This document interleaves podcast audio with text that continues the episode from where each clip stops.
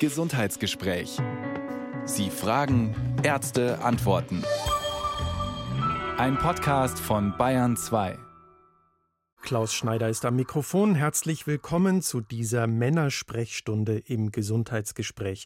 Und ein herzliches Willkommen geht an Professor Maximilian Burger. Er ist Direktor der Klinik für Urologie am Caritas Krankenhaus St. Joseph in Regensburg und er ist Inhaber des Lehrstuhls für Urologie an der Uni Regensburg. Grüße Sie, Professor Burger, und vielen Dank fürs Kommen. Sehr gerne, Herr Schneider. Danke für die Einladung.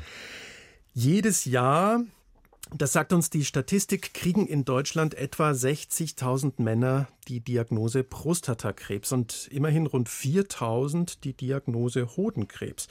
Prostatakrebs ist damit die häufigste Krebserkrankung bei Männern und führt bei ihnen auch zu den zweithäufigsten Todesfällen nach dem Lungenkrebs.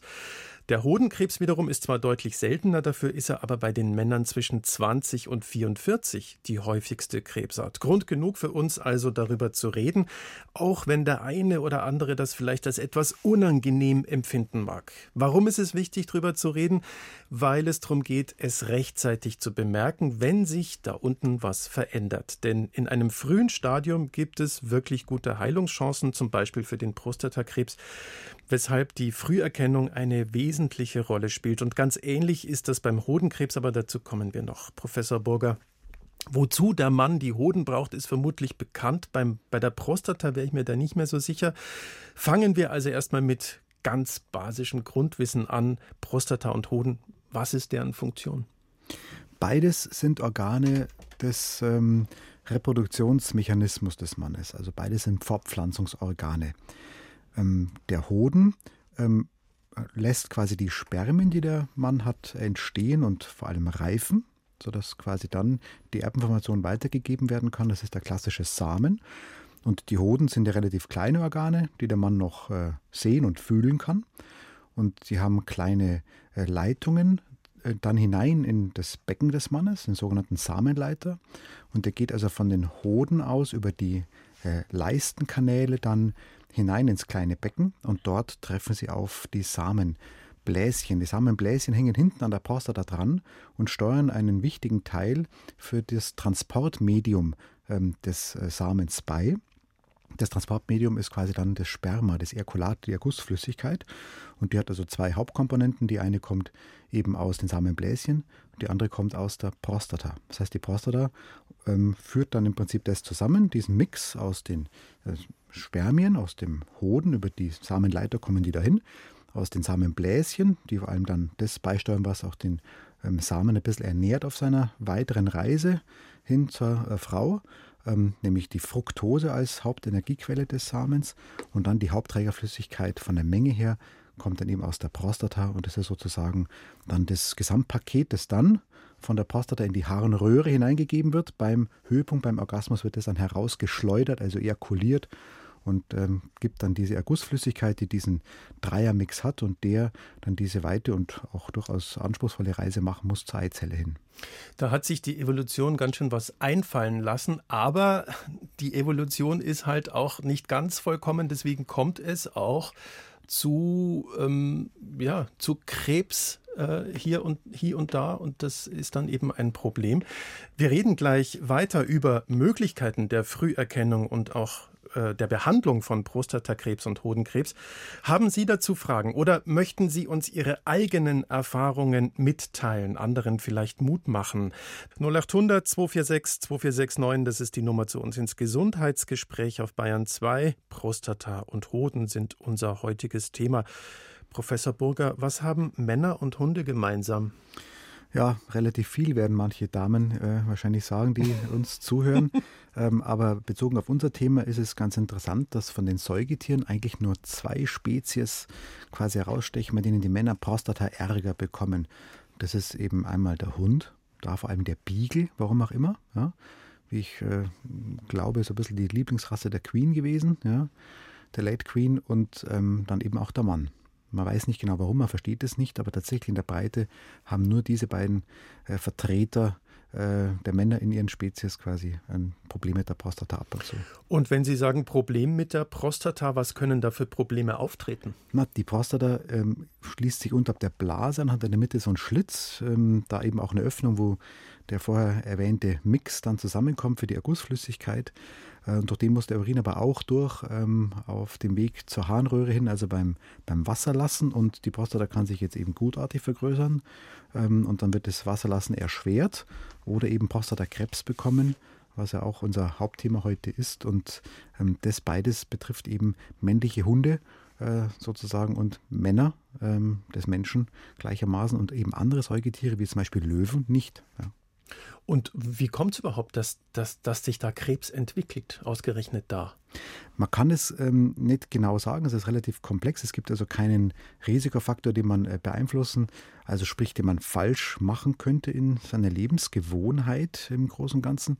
Ähm, wahrscheinlich hängt es eben, ähm, oder das ist, das ist zumindest klar, es hängt von hormonellen Faktoren ab, die man im Laufe des Lebens ähm, einfach so akkumuliert. Ein bisschen ähnlich wie beim Brustkrebs, der ja auch ähm, hormongesteuert ist im weitesten Sinne. Das heißt aber jetzt im Umkehrschluss nicht, dass man ihn vermeiden könnte ähm, durch irgendwelche Beeinflussungen des Hormonspiegels, außer man verliert sehr früh die Hormonproduktion, also hat quasi sehr früh, also vor der Pubertät, eine äh, Kastration, was natürlich furchtbar ist und viele andere Gesundheitsfolgen hätte. Also das ist Gottes Willen keine Alternative. Mhm.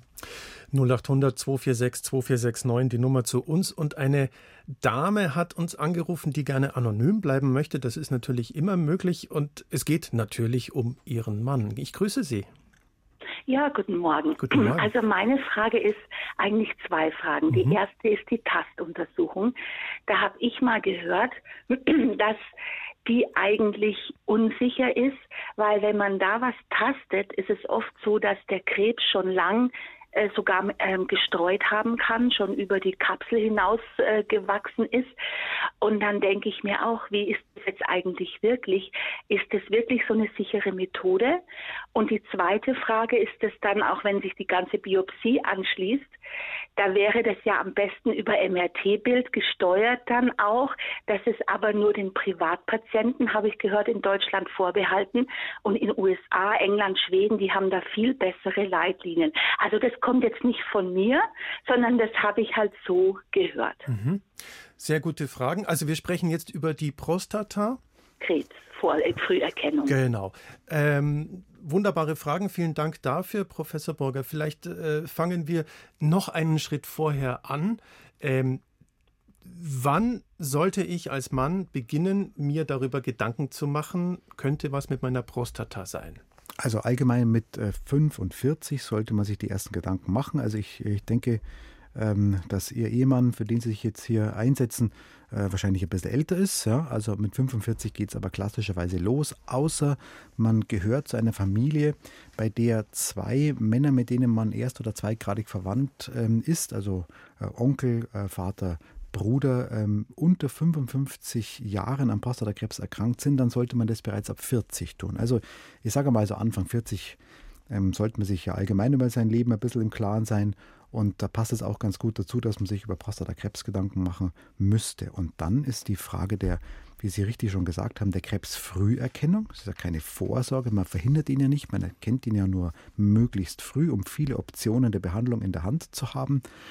Und ähm, bei der Krebsfrüherkennung ist der Klassiker das Abtasten der Prostata, also den Zeigefinger quasi ähm, über den ähm, Schließmuskel ähm, hin, des, des Anus hinweg quasi einzuführen und dann auf die Prostata drauf zu drücken.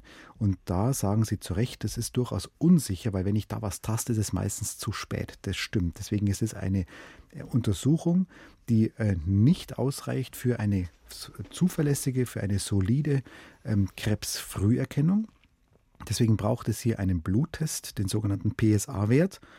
Und der PSA-Wert kann aber immer noch ganz selten Prostatakarzinome übersehen. Es gibt also Karzinome, die tatsächlich keinen ausreichenden PSA-Spiegel verursachen, der dann im Blut entdeckt werden könnte, sodass man idealerweise beides kombiniert. Wenn man sich jetzt aber eines der beiden Instrumente aussuchen möchte, gerade weil der Mann vielleicht besonders geschammig ist und sagt, also ich lasse mal keinen Finger in den Hintern stecken, auf Gott Deutsch gesagt, ähm, dann äh, ist es deutlich besser, den PSA-Wert zu wählen. Das ist eine Blutuntersuchung, die nämlich eher das andere Problem hat, dass sie quasi auffällig ist, obwohl kein Karzinom dahinter steckt. Und dann haben Sie schon das MRT erwähnt, das der nächste Schritt dann wäre. Also PSA, das steht für prostataspezifisches Antigen und das kann erhöht sein, ohne dass ich vielleicht auch nur ansatzweise äh, irgendwas Krebsiges habe. Zum Beispiel, wenn ich vorher Fahrrad gefahren habe oder Herr Schneider, so leicht kommen Sie nicht davon. Das ah. Fahrradfahren ist eine gern genommene Begründung, die natürlich auch bequem ist, zu sagen, als war beim Urologen und jetzt bin ich ja letzte Woche heroischerweise drei Kilometer Radl gefahren zum Bäcker und zurück. Das wird es jetzt erklären. Ähm, tatsächlich nicht. Es müssten schon handfestere Störungen in Anführungszeichen der Prostata sein, wie zum Beispiel eine Prostataentzündung, mhm. ja, ähm, die das aber durchaus machen kann. Also der PSA-Wert, prostataspezifisches Antigen, ist tatsächlich kein Krebsmarker, sondern ein Organmarker. Das ist im Prinzip ein, ein Eiweiß, das ähm, die Samenflüssigkeit braucht, um sich zu verflüssigen. Direkt nach der Ejakulation ist es ja ein bisschen klumpig und wird dann im Laufe der Zeit flüssiger. Flüssig muss es sein, um den Gebärmutterhals zu durchdringen. Und ähm, diese Verflüssigung beruht sich jetzt eben zum Teil auf diesem äh, prostataspezifischen Antigen und das kommt eben nur in der Prostata vor. Das heißt, wenn ich das im Blut entdecke, hängt es mit der Prostata zusammen. Mhm. Habe ich keine Prostata, habe ich keinen PSA-Wert. Jetzt kann ähm, eben Verschiedenes dazu führen, dass vermehrt PSA ins Blut übergeht, unter anderem ein Prostatakrebs, ja, der also mehr PSA bildet. Das Gewebe ist ein bisschen brüchiger, äh, da werden diese Enzyme gebildet, die eigentlich gar nicht unbedingt ins Blut gehören, die werden dann vermehrt abgegeben. Ja. Oder eben auch gutartige ähm, Situationen wie eine Prostataentzündung oder zum Beispiel eben auch ähm, Steine in der Blase, die es ja teilweise geben kann, die dann auf die Prostata reizen ja, oder Entzündungen in der Blase. Also das gibt es schon, aber das kann der, der Urologe oder der Hausarzt äh, ganz gut unterscheiden und ähm, klar differenzieren. Das wäre meine nächste Frage gewesen, nämlich gehe ich zum Hausarzt oder gehe ich zum Urologen? Also das ist gerade das Wurscht. Also im Endeffekt ist immer so, dass der ähm, Hausarzt, die Hausärztin, ähm, die haben dann ihre Lieblingsurologen oder Urologinnen bei der Hand und arbeiten da gut zusammen äh, und die Urologen machen die Vorsorge, äh, die Früherkennung natürlich in einem sehr guten, hochsoliden Paket. Also im Endeffekt ist es so, wenn ich mich jetzt äh, für urologische Tumore ähm, wirklich interessiere, äh, sollte ich auf jeden Fall zum Urologen gehen, zur mhm. Urologin gehen. Äh, aber wenn ich im Endeffekt jetzt einfach mal das als allgemeines Gesundheitsthema mit abgehakt haben möchte äh, und die äh, Barriere, die Schwelle ein bisschen höher ist, zum Urologen, zur Urologin zu gehen, dann ist es völlig ausreichend, wenn man sagt, man geht zum Hausarzt, denn der macht das hervorragend auch, packt es in ein Paket. Dem muss man aber schon darauf ansprechen und sagen, pass auf, Prostatakrebs, das kümmert mich. Das hätte ich gern äh, mit den allgemeinen Risiken, die ich so habe, abgeklärt und dann kann der Hausarzt das auch ein bisschen mit einordnen. In der Regel wird er dann einen Urologen mit dazu ziehen. So, jetzt habe ich daraus gelernt, also am besten ist die Kombination PSA-Wert checken. Das mache ich, indem ich mir Blut abnehmen lasse und das Labor dann genau dorthin äh, untersucht. Und die rektale ähm, Untersuchung. Ähm, Sie haben es schön auf gut Deutsch gesagt, Finger in den Po. Ähm, und jetzt haben wir aber von unserer Anruferin gehört, das wäre doch eigentlich ganz gescheit, das mit einem äh, MRT noch abzugleichen. Also das MRT braucht man dann letztlich nur, also MRT ist ein Kernspin, ja, Magnetresonanztomographie, das braucht man dann eigentlich nur, wenn einer dieser beiden Faktoren, also der PSA-Wert oder das Ergebnis der Tastuntersuchung auffällig äh, ist. Ja, dann äh, würde man gar nicht zuerst eine Biopsie machen, das haben Sie auch völlig richtig gesagt im Sinne Ihres Mannes, sondern der heutige Standard wäre tatsächlich eine MRT-Untersuchung. Jetzt sagen Sie, da sind andere Leitlinien besser als die deutschen. Das äh, trifft mich jetzt tatsächlich persönlich ein bisschen, weil ich äh, für dieses Thema Früherkennung ein wenig mit gerade stehe. Ich bin in der Arbeitsgruppe auch der Leiter sogar der, der S3-Leitlinie, also das ist die, die offizielle deutsche Leitlinie dazu. Und da steht es so nicht drin, gell, ähm, dass man dann hinten auch sagen würde, das MRT ist da schlecht.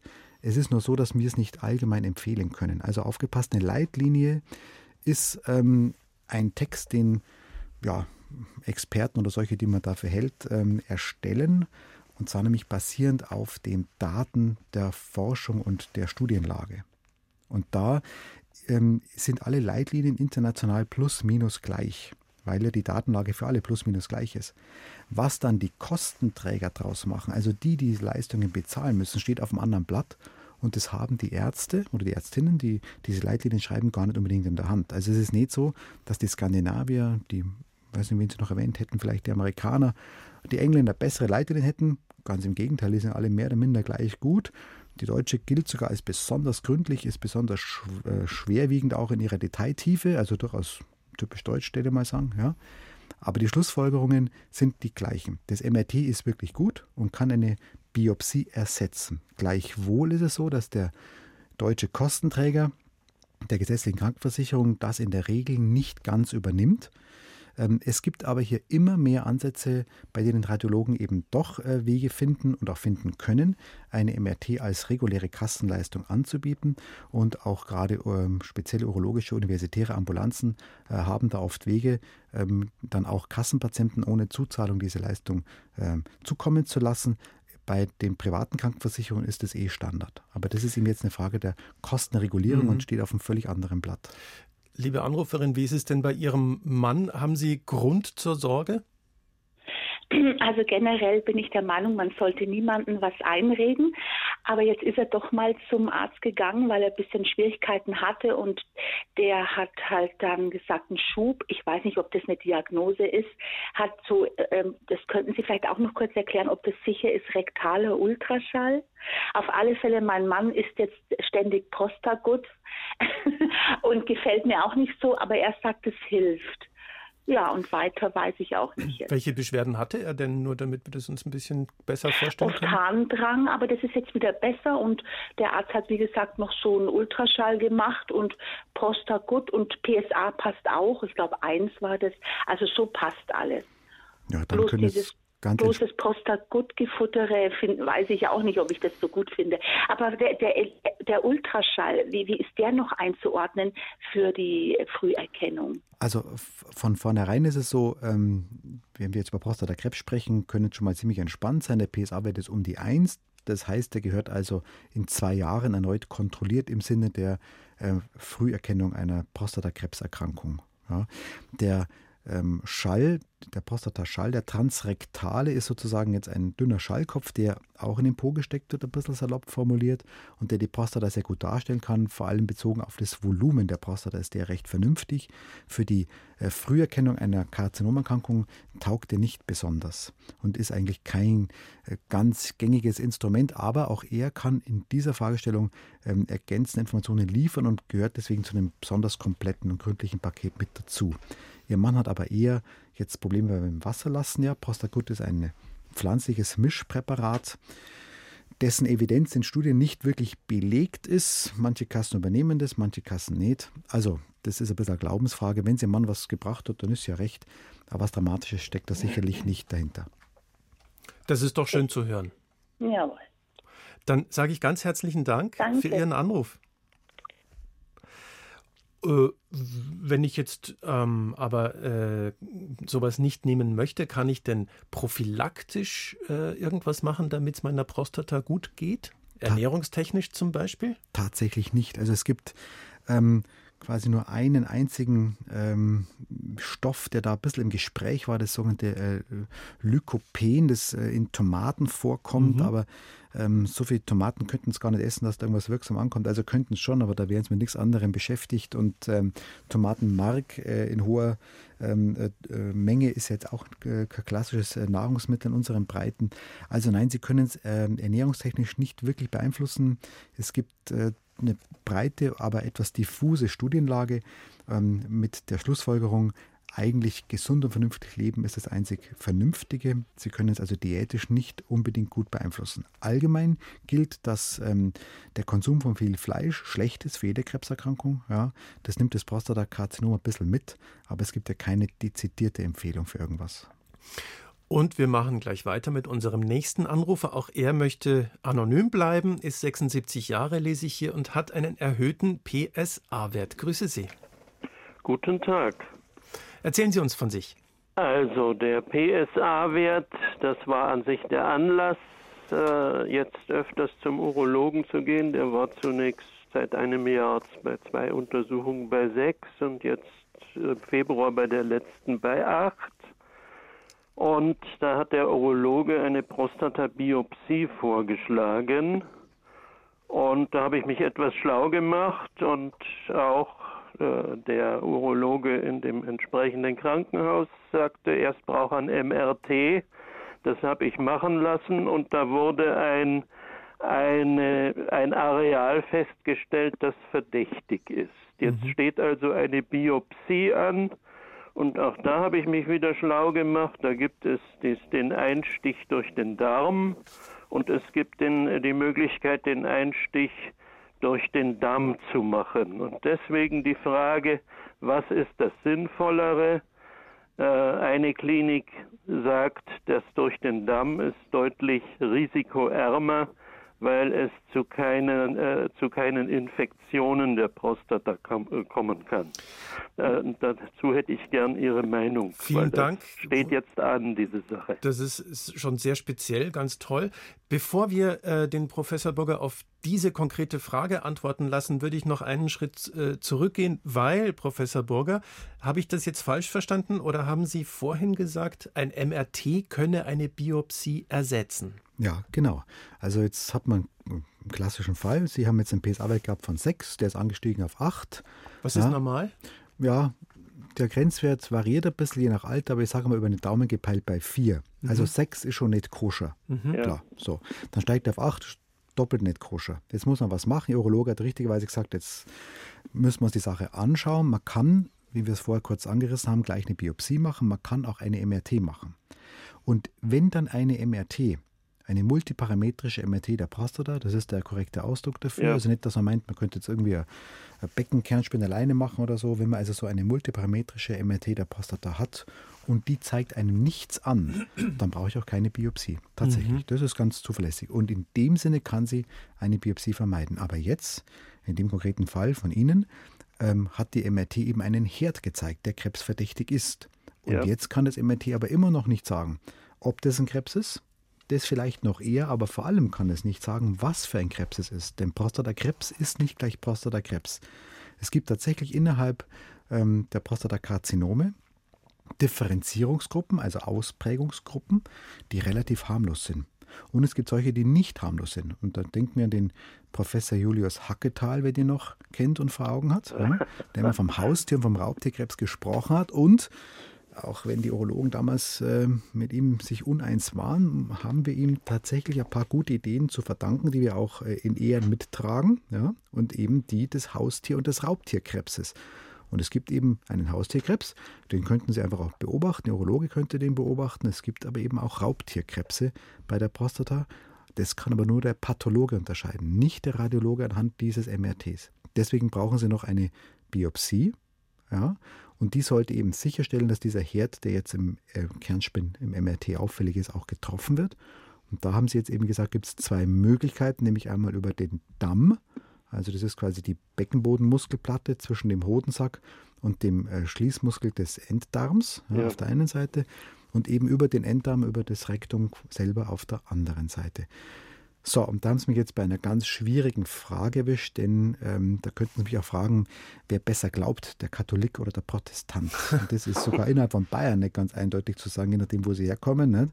Jetzt jetzt eher vom als äh, Dialekt her in einer protestantischen Ecke verortet vielleicht. Ja. Auf jeden Fall muss man sagen, die Frage ist nicht geklärt. Das ist ähm, äh, durchaus so, dass viel für das eine oder für das andere spricht. Durch den Damm zu pieksen heißt, ich nähere mich von einer sauberen Ecke, wo keine Bakterien unterwegs sind. Mhm. Deswegen gilt es als quasi steril aber ich muss mit einer Nadel mehrfach nebeneinander durch eine äh, Muskelplatte stechen, was gar nicht so angenehm ist. Das geht in aller Regel auch nur bei einer sehr gründlichen äh, lokalen Betäubung oder manche Kliniken, die meisten sogar machen das äh, in einer kurzen Vollnarkose.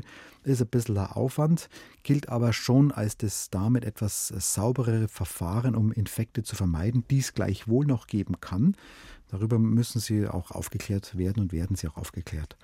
Und dann gibt es eben den Enddarm, das heißt, ich nähere mich ja prinzipiell von einer schmutzigeren Seite. Jetzt ist aber schon so, dass man äh, Maßnahmen treffen kann, um das Infektionsrisiko vernünftig gering zu halten. Mhm. Und es auch so ist, dass ähm, nicht automatisch jedes Bakterium in der Prostata ein Riesenproblem ist, weil da ganz gerne sowieso Bakterien drinstecken und es auch nicht so ist, dass die Darmflora und die Prostata äh, sich nicht kennen würden. Also der Mensch hat ja viel mehr Bakterien überall, als wir das so glauben. So super steril ist der Körper Gott sei Dank nicht gebaut. Und es gibt eben schon so, dass immer wieder auch über kleine Verletzungen in der Darmschleimhaut mal Bakterien in den Blutkreislauf eintreten, über die Darmwand hinaus, vielleicht sogar in einzelnen Fällen mal dahin, wo die Prostata auch ist. Also das wäre jetzt kein Drama, da einen Infekt hineinzubekommen. Äh, und viele Bakterienbesiedlungen machen dann auch gar keine Infekte. Das heißt, hier ist nicht so, dass man prinzipiell eine Riesensorge haben muss, aber in der eigentliche Vorteil vom transrektalen Vorgehen durch den Darm ist eben, dass man keine große Narkose braucht, mhm. dass eine kurze, schnelle Angelegenheit ist und das ähm, wahrscheinlich in beiden Fällen ein gutes, sicheres Verfahren ist, das sich in Nuancen unterscheidet. Und wie ist es dann nach diesem, ich nenne es mal Eingriff, äh, muss man da mit irgendwelchen Nachwirkungen rechnen im Sinne von Schmerzen oder so? In aller Regel eigentlich nicht, aber vielleicht bei dem Vorgehen durch den Damm fast noch mehr. Mhm. Ja, also wer da ganz sportlich und CO2-neutral zum Urologen radelt, der, der fährt vielleicht besser äh, mit den Öffis nach Hause denn ähm, da sitzt man dann eine Weile schon unangenehm auf dem Damm, ja, wenn das bei dem transrektalen Vorgehen in der Regel ganz folgenlos bleibt. Das ist jetzt eine Entscheidung, höre ich daraus, die Sie für sich selbst treffen müssen. Ja, aber wahrscheinlich ja, ja. ist es auf alle Fälle gescheit, äh, nicht der einen Klinik das andere einreden zu wollen, wenn die eine Klinik erfahren hat. Ja, mich hat da der Internetauftritt eine, äh, Auftritt einer Klinik etwas verunsichert, mhm. die von bis zu drei Prozent Problemen mit Infektionen bei der transrektalen Methode sprechen. Diese Zahl ist durchaus äh, korrekt, aber eine Infektion ist nicht äh, automatischer ja. Drama. Ah, ja. Ja, da wird ah, halt antibiotisch ein bisschen therapiert. Also im Endeffekt können es da, müssen es da sogar ein bisschen auf ihr Bauchgefühl äh, hören ähm, und vielleicht auch einfach, äh, was die Klinik generell für einen Eindruck macht. Ja, ja, ja, ja. Jawohl. Vielen Dank für diese sehr Dank, konkrete ja. Frage. Dankeschön. Jo. Alles Gute Ihnen. Danke. Wiederhören. 0800 246 2469 ist die Nummer zu uns ins Gesundheitsgespräch hier auf Bayern 2. Prostata und Hoden sind unser heutiges Thema. Bislang sprechen wir nur über die Prostata, aber das ist natürlich auch eine ganze Sendung wert. Ähm, unser nächster Anrufer hat auch dieses Thema und zwar leidet er schon seit längerer Zeit unter einer chronischen Prostataentzündung. Grüße Sie. Äh, ja, grüß Gott. Grüß Gott. Erzählen Sie uns von sich.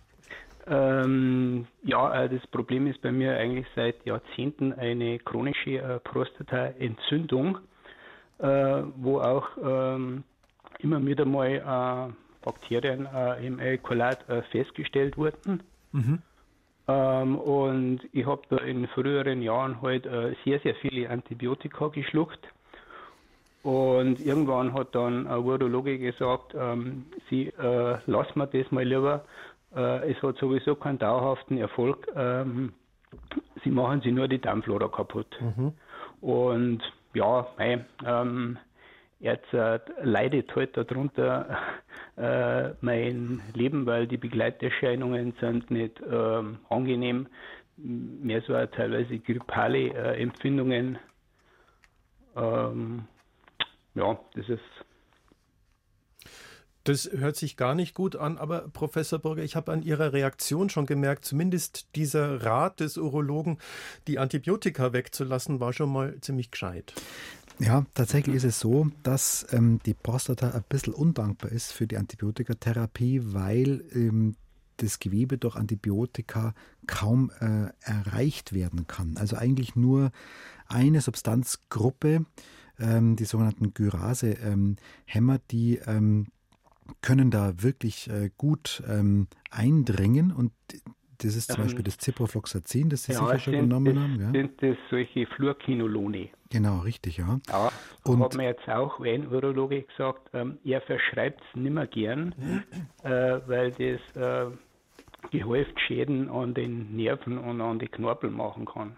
Ja, das. Und dann gibt es sogar teilweise Probleme mit der Hauptschlagader im Bauch, äh, mit der Bauchaorta, wie die heißt. Ja.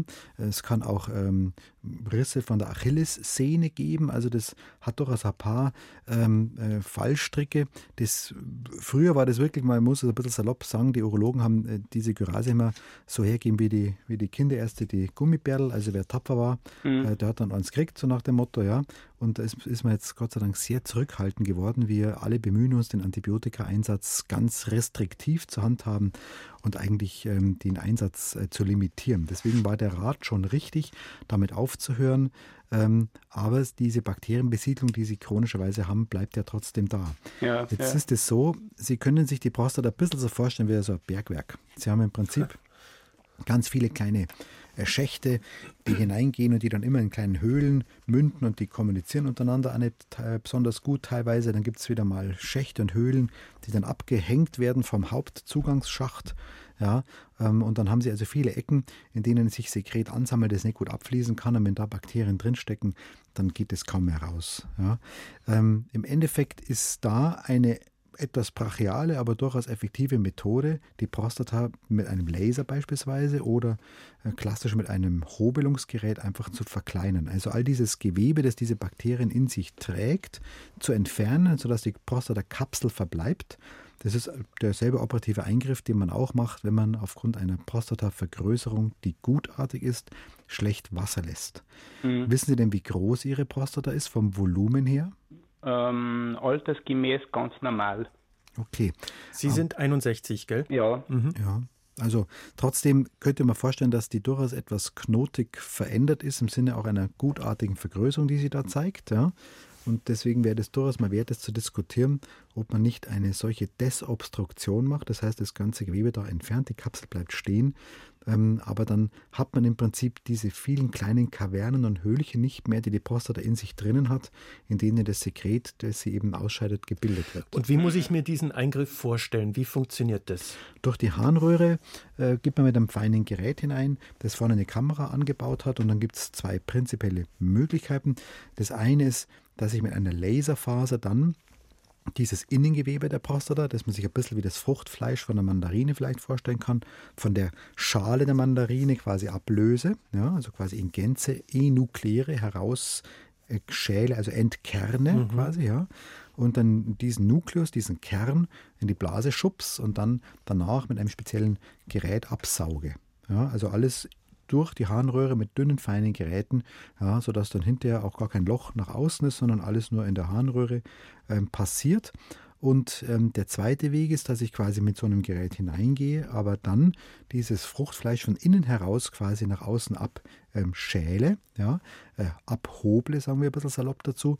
Das sind so äh, kleine Drahtschlingen, die ungefähr so den die, ähm, halben Umfang von einem kleinen Finger haben, die man unter einem stärkeren Strom setzt, der dann quasi das Gewebe durchtrennt, wie ein äh, heißes Messer durch ein Butter durchgehen tät. Diese transuretrale Resektion der Prostata heißt das. Und diese Schnipsel werden dann einfach ausgespült, diese Späne. Ja. Sie sagen einfach, aber ist es denn so einfach oder mit welchen Risiken ist das behaftet? Ich habe so Schauergeschichten noch im Ohr von allerdings etlichen Jahren von Menschen, die mir erzählt haben, sie hatten eine Prostata-OP und haben danach furchtbare Schwierigkeiten, mussten Katheter tragen und so weiter. Ist das nicht mehr gegeben? Tatsächlich ist das ähm, schon besser geworden, deutlich besser geworden. Ich muss jetzt ein bisschen aufpassen, es gibt immer noch Probleme und ähm, Komplikationen kommen vor. Aber in aller Regel würde man glauben, dass das Risiko einer schweren Komplikation bei diesen Eingriffen wirklich gering ist, etwa vielleicht ein Prozent. Das ist nicht nichts. Den es erwischt, für den ist es ganz schlimm. Und die Harninkontinenz nach diesen Eingriffen ist ein Problem, aber sie kommt wirklich in der Breite selten vor, sporadisch vor. Das heißt, in Ihrem Fall können Sie sich da schon gut drauf einlassen, gerade wenn die Klinik diesen Eingriff häufiger macht, ähm, da routiniert ist, wenn der Operateur da routiniert ist, weil Urologie ist ein Handwerk, ähm, dann ist das Ergebnis in der Regel gut. Mhm, also Sie gehen jetzt davon aus, dass aufgrund dieser vielen Kanälchen äh, die Entzündungsherde eher äh, im Inneren sitzen äh, und eben nicht in der Schale. Genau. Und ähm, ja, äh, durch diesen Eingriff äh, würde ich halt jetzt das eine Übel gegen äh, möglicherweise anderes Risiko der Inkontinenz eintauschen. Ja, aber das ist durchaus fairer Tausch, weil ähm, ja. dass sie das Thema äh, loswerden, ist etwa 0% ja, von selber und antibiotisch können sie es auch nicht in den Griff bekommen nein, nein, und dass da was Übles hängen bleibt, ist deutlich geringer. Das heißt, sie tauschen 100% Risiko, dass es genauso bleibt, wie es ist oder auch mal schlimmer wird, auch mal eine fieberhafte Prostatitis, die sogar zu einer Urosepsis, zu einer richtigen Blutvergiftung wird, ähm, gegen das Risiko eines operativen äh, Problems, einer Komplikation. Und ähm, das wäre eher mit 1% da durchaus, äh, glaube ich, eine klare ja, Abwägung. Ja, also die Chancen-Risiko-Verhältnis wäre jetzt nicht so schlecht. Ja, da gibt es schwierigere Entscheidungen, denke ja, ich. Ja, ja. Mhm. Sind Sie in guten Händen? Äh, ja, doch. Dann sprechen Sie das doch nochmal an. Ja. Und vielleicht äh, werden Sie in Ihrer, in Ihrer Problemstellung einfach nochmal von Ihrer Seite auch unterstützt, von Ihrer ärztlichen Seite. Das werde ich machen, dass ich es bei meinem Urologen nochmal anspreche. Sagen Sie einen schönen Gruß von mir unbekannterweise, mhm. gell? Genau, okay, gut. gut danke. Vielen Dank. Vielen Dank, auf Wiederhören. Ja, Wiederhören. Ja, da haben wir jetzt, glaube ich, ein paar Menschen getriggert mit diesem Gespräch, weil es kommen immer mehr Anrufe rein. Ich würde jetzt mit dem Herrn Nickel weitermachen, der vor sechs Jahren eine Prostatakrebs-OP hatte. Ja, und dann ward es Herbst. Grüße Sie, Herr Nickel. Ja, grüße Gott. Ja, ähm, ja ich hatte eben die Operation nachher. Schwierigkeiten, Inkontinenz, trage bis heute Vorlagen. Aber ich sage mir, damit muss ich halt leben. Fatigue kam dazu, diese Ermüdungserscheinungen. Mhm. Und zu meiner Überraschung, das wäre mein Thema, äh, habe ich im Herbst erfahren, bei der regelmäßigen Untersuchung, äh, dass ich ein Rezidiv habe. Und ja, das war mir ganz neu und war überrascht, kam aber relativ schnell äh, zur Röntgenbestrahlung mit 33 Bestrahlungen in der Strahlentherapie in Großhadern. Und äh, ja, die war, äh, waren Röntgenstrahlen, außer Möglichkeit erhöhte war weiter nichts. Aber meine große Frage wäre, das habe ich bislang nicht rausgekriegt, kann ich jetzt nach dieser Strahlentherapie damit rechnen, dass das mal abgeschlossen ist, dieses Thema? Also rechnen können es leider mit gar nichts. Das muss man offen sagen, ja. ja. Und ähm, versprechen dann mir sowieso nichts in unserem Handwerk. Ja, ja, ja. Gesagt. Aber, Aber äh, groß die Erfahrungswerte. Mhm. ich war schon überrascht, dass es überhaupt sowas gibt wie ein Rezidiv. Ja, also. Und äh, wie es ungefähr weitergeht. In aller Regel ist es so, dass wenn ein Rezidiv relativ spät auftritt, nach einigen Jahren, und so höre ich das bei Ihnen heraus, ja. ähm, dann ist es so, Nickel, dass Sie da eigentlich äh, guten Mutes sein dürfen. Die Wahrscheinlichkeit, dass nochmal was nachkommt, ist durchaus gering. Gerade mhm. wenn man das jetzt äh, gut eingrenzen konnte, wenn man also weiß, wo diese Tumorformationen erneut gewachsen sind, also ein neu gewachsener Tumor, ähm, quasi der vorher in Zellen nur verblieben ist und sich auf dem Haufen zusammengerottet hat, das nennt man eben ein Rezidiv. Den Begriff haben Sie ja schon verwandt. Wenn man den gut lokalisieren kann, weiß, wo der steckt und den sauber äh, mit der Bestrahlung einstellen kann, dann ist die Wahrscheinlichkeit schon sehr hoch. Und Prozentzahlen helfen Ihnen nichts, aber ich würde mal aus der Hüfte, aus dem Bauch aus sagen, aus der Hüfte geschossen sagen, drei Viertel auf jeden Fall, dass da nichts mehr nachkommt. Also seien Sie da mal ganz entspannt. In der Konstellation ist es nicht unvernünftig. Äh, was ich konkret erfahren habe in einem Gespräch in, in der Strahlentherapie in Großhadern vor zwei Wochen, dass zumindest der PSA-Wert, der zunächst im Rahmen lag, um eins rum äh, angestiegen ist, dreieinhalb etwa, dadurch die, äh, das Rezidiv und dass der runtergegangen ist durch die Bestrahlung. Genau, das ist schon mal ein gutes Zeichen. Mhm. Und deswegen können es da, wie gesagt, ganz entspannt und zuversichtlich sein. Trotzdem braucht es gewisse Kontrollen hinterher. Ich mhm. wollte aber noch die Inkontinenz ähm, ansprechen, mit der sie sich so ein bisschen abgefunden haben. Das ist sicherlich verkehrt. Also die Harninkontinenz nach einer radikalen Prostatektomie, also einer Totalentfernung der Prostata, ist allgemein was relativ Seltenes geworden. Das kommt auch vor, aber es liegt sicherlich deutlich unter 10 Prozent, eher sogar vielleicht unter 5 Prozent, je nachdem, welche äh, Daten man sich genau anschaut. Also das ist durchaus ein seltenes Ereignis, aber wenn es dann vorkommt, kann man immer noch viel machen. Und das könnten auch Sie noch viel machen. Nämlich, ja. was könnte man da machen? Also allgemein gibt es die klassischen Methoden der Beckenbodengymnastik. Ja. Mhm. Aber das Ganze mhm. kann ergänzt werden durch eine Elektrostimulationstherapie. Das sind Reizströme, die den Beckenboden mit zusammenziehen etwas, mhm. äh, diese EMS wird das auch abgekürzt, ja. Also, dass man im Prinzip da nochmal mit einem Physiotherapeuten, mit dem Urologen spricht, was man da noch machen kann. Dann gibt es ein Depressionsmittel, das äh, Duloxetin heißt. Jetzt haben Sie keine Depression und das bringt Ihnen auch für eine Depression nichts, aber man hat festgestellt, dass wenn man depressive Patientinnen und Patienten damit behandelt, dass die schlechter bieseln können. Und dann hat man sich gedacht, warum kommt denn das? Und es liegt eben daran, dass dieses Medikament tatsächlich den Beckenboden etwas anspannt. Also eine klassische Grundspannung quasi schafft. Das hat man sich äh, zunutze gemacht und hat es für die Frau zugelassen ähm, zur Behandlung der belastungsabhängigen Harninkontinenz, also rumlaufen, husten, niesen und man verliert Urin. Da kann man mhm. dieses Duloxetin einsetzen und auch für Männer kann man das machen. Ist nicht ganz innerhalb der Arzneimittelzulassung, aber trotzdem möglich und richtig und auch sehr effektiv. Und das sollten Sie alles einmal besprechen. Und selbst wenn das nichts bringt, kann man mit auch überschaubarem operativen Aufwand dann äh, quasi den Schließmuskel verstärken, sodass man vielen Patienten da gut helfen kann. Also auch das sollten Sie vielleicht jetzt frischen Mutes angehen. Das wäre das EMS? Das EMS würde ich Ihnen empfehlen. Dieses Duloxetin sollten Sie diskutieren mit dem Urologen und eventuell sogar eine äh, Operation, die den Schließmuskel unterstützt. Der weiß schon, was ich meine.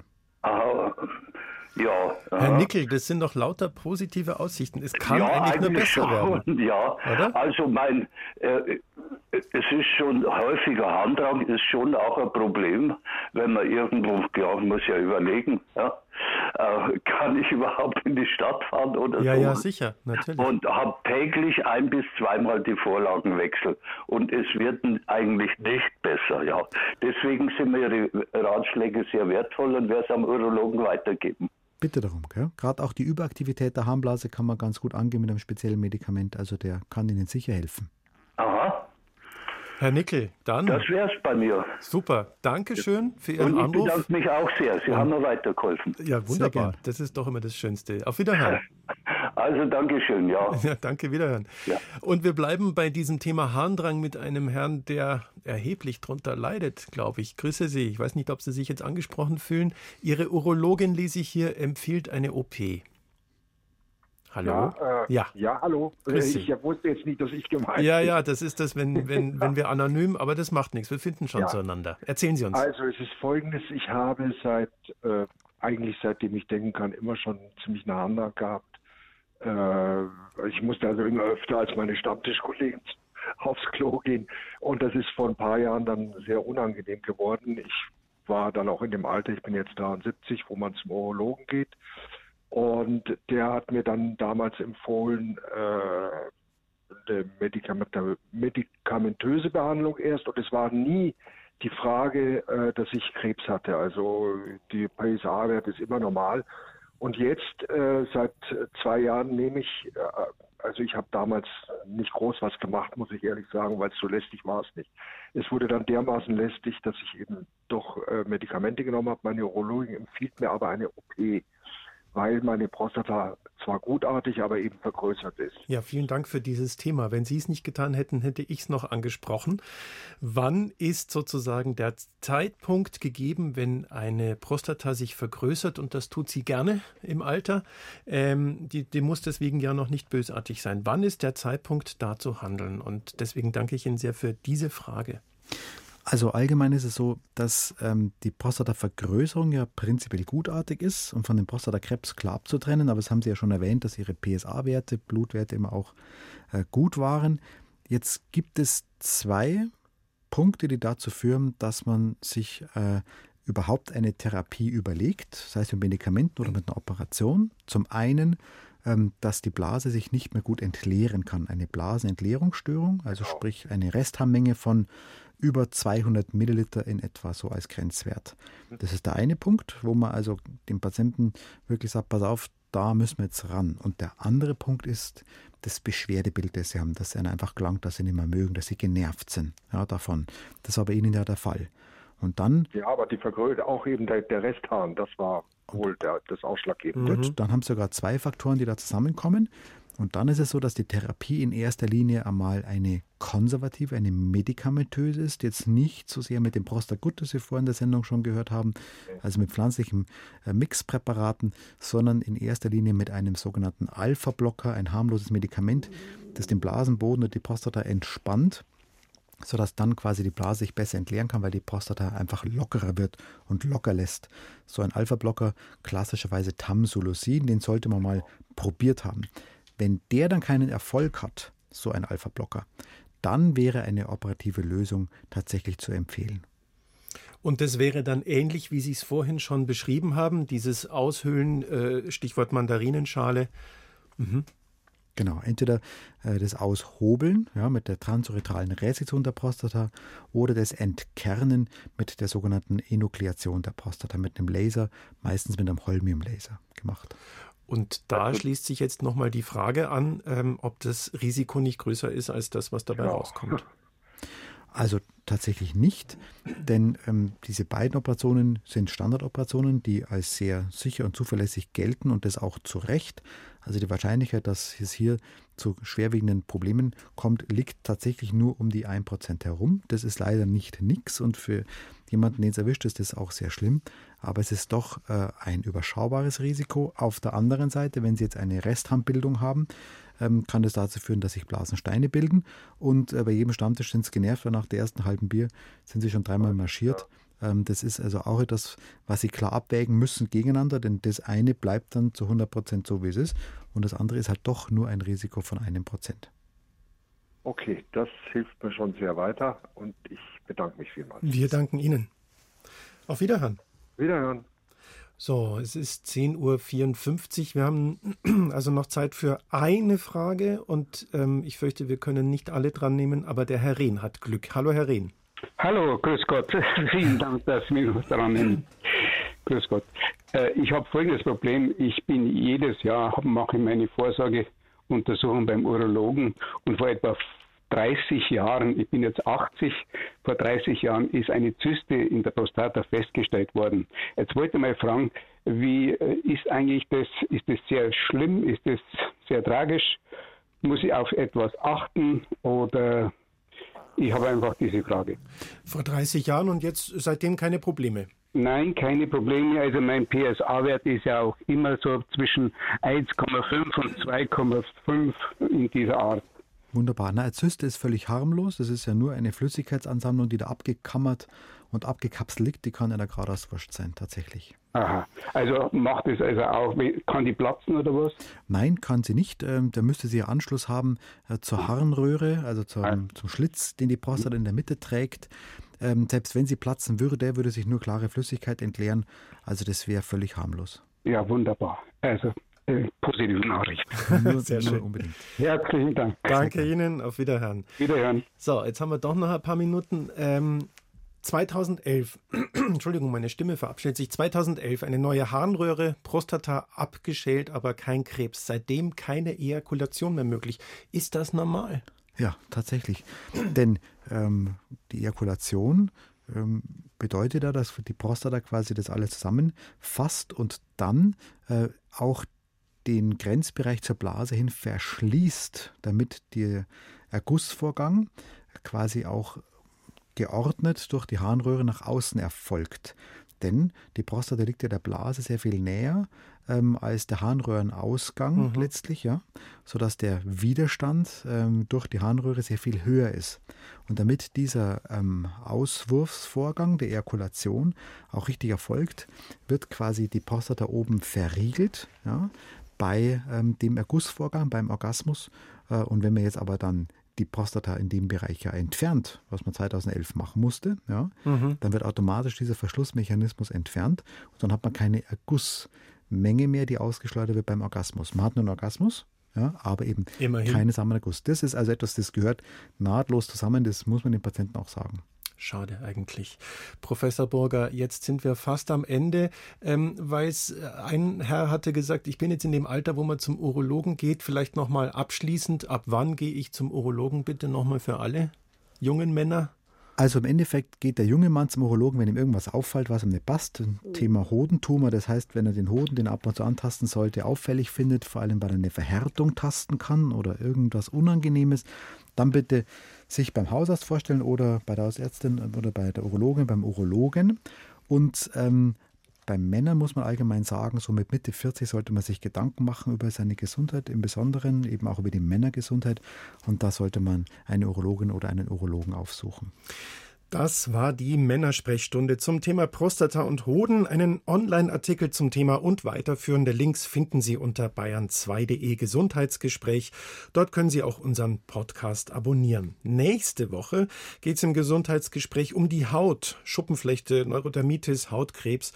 Professor Thilo Biedermann beantwortet dann Ihre Fragen. Ich bedanke mich ganz herzlich bei unserem heutigen Experten, dem Urologen Professor Maximilian Burger. Vielen Dank fürs Kommen extra aus Regensburg. Herr Schneider, danke für die Einladung.